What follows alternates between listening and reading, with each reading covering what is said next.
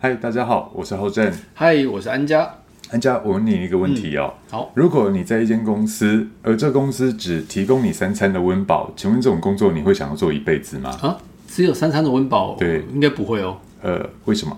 因为只有三餐温饱，在现在的社会怎么存活下去啊？怎么买房？怎么买车？哦，好好，好像也是，也是哦。对啊。那如果除了温饱之外，公司承诺就是这份工作是稳定的，而且每个月会固定薪资给你，那这份工作有没有比较有吸引力，让你想要一辈子做下去？哦，这样稍微有一点点呐，因为你有提到说稳定的工作嘛，对，它是有比三餐温饱来的好一点。嗯，但是说真的，应该会比较难让人想要做一辈子吧。那是什么原因让你不会想做一辈子哎？因为像我们自己想看看，三餐的温饱，然后有稳定的工作。坦白讲，很多公司都是这样模式啊。嗯。用这样条件去找工作的话，跟找公司的话呢，应该会有更好的公司、更优渥的薪水，而且更稳定，甚至是有更轻松的工作内容，而且你所做的工作是更有价值性的。嗯。所以听起来来讲的话，好像轻松有价值的工作，其实是会成为另外一个在乎的重点呢。那什么样的工作环境或内容会让你觉得更轻松、更有价值？诶，相信这问题不用问我，大家听众一定很有感。对，你就是希望有一个让人感受到轻松的工作氛围啊。那不外乎就是跟同事相处和谐啊。对，有下午茶可以吃啊。然后主管不会之旅。哎，对，主管不会胡乱的一些添造一些麻烦啊。对，主管不添乱，这个真的不好说。但是我相信很多朋友都很有感哦。抱歉，请继续哦。对，我就拉回来重点了。那到底什么工作会让我们感受到有价值呢？那当然相信的就是我们可以去发挥我们自己的强项跟优势，甚至是可以帮公司啊、团队啊解决更多的问题，并且做出贡献啊。那而且可以让自己赚到更多的钱。或者是让自己未来职业啊更有往上升迁的空间呢？嗯，这样听起来来讲，让我们会想积极投入的工作，反而不是只有三餐温饱或稳定啊、固定的薪水可以领而已。是的，好像是我们在工作中的表现有没有被认同，或者工作的内容有没有意义，有没有人在意，好像反而更重要哦。嗯，所以刚刚我对安家的提问，其实就是以马斯洛的需求理论为结构的提问法哦。对。所以，我刚刚有仔细听浩正提问的话，你或许会发现，哎，一开始先问我说三餐的温饱，哎，坦白说啊，这个三餐温饱呢，只是一个最低的生理的需求的层次的满足啊，嗯，而自我价值的体现呢，才能进到比较高层次的自我实现呢。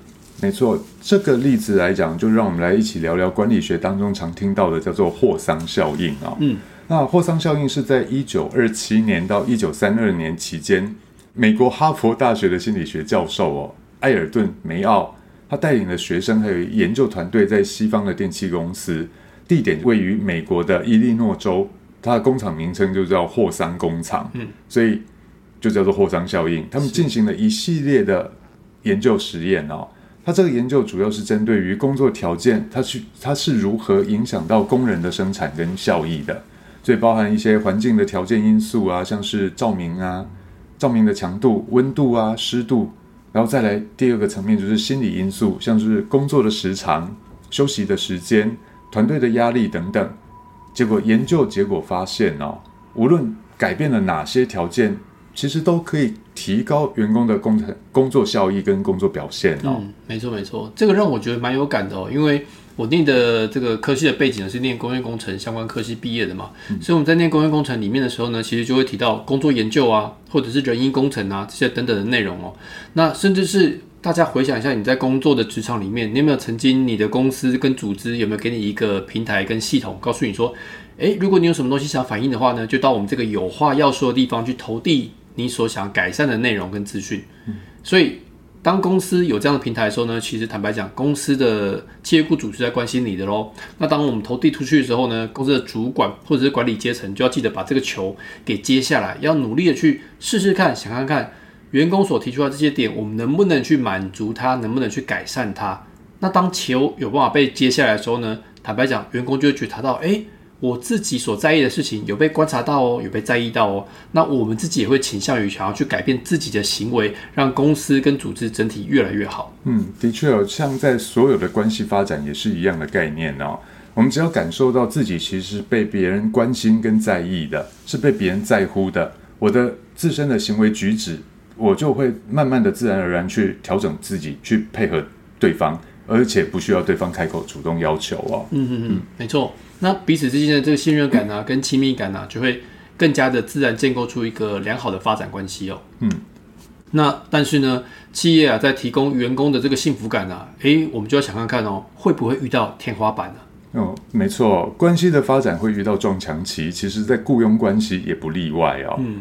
那当工作改善到了极限了，然后我们公司也给了大量的福利啊、奖励制度等等的大力多都试出了，但是员工也有可能还是会因为这些东西已经麻痹了，所以导致了我的工作绩效开始停滞。那究竟问题在哪里？该怎么去解决？嗯，所以我们就要回归到源头去思考一下，员工呢，说真的不是只有受到金钱跟利益的驱动，而是我们在乎的是内在需求的满足。又甚至是在这样的公司组织里面，我能不能去参与一些重大的决策？这个对于员工的心理的这个需求的影响，反而是最大的哦。嗯，往往主管的关心啊、肯定之外哦，员工的主动参与相关的决策啊，或者是他可以主动的自发性的定定目标，都会让员工感觉到自己是被尊重、是被重视的。他其实就能更有效的提高士气哦。没错。所以呢，其实货商效应呢，给我们的启示呢，就在于记得驱动员工啊，不能只是靠物质哦，要尽量提供给他一些共同参与决策的机会，甚至是不吝提出一些赞美，才能够有效的、真正的去激励到员工喽。嗯，所以无论货商效应或马斯洛的需求理论，其实都在告诉我们这一点哦。尤其现在的 Z 世代管理，更必须要体察到这样的事实哦。嗯，没错，因为 Z 世代员工都很期望被。看到，对，没错。因此，如果你觉得今天这个内容很有趣的话呢，也请你持续关注旧心理新行为哦。让我们一起轻松认识心理学。那我们下次再见喽，拜拜，拜拜。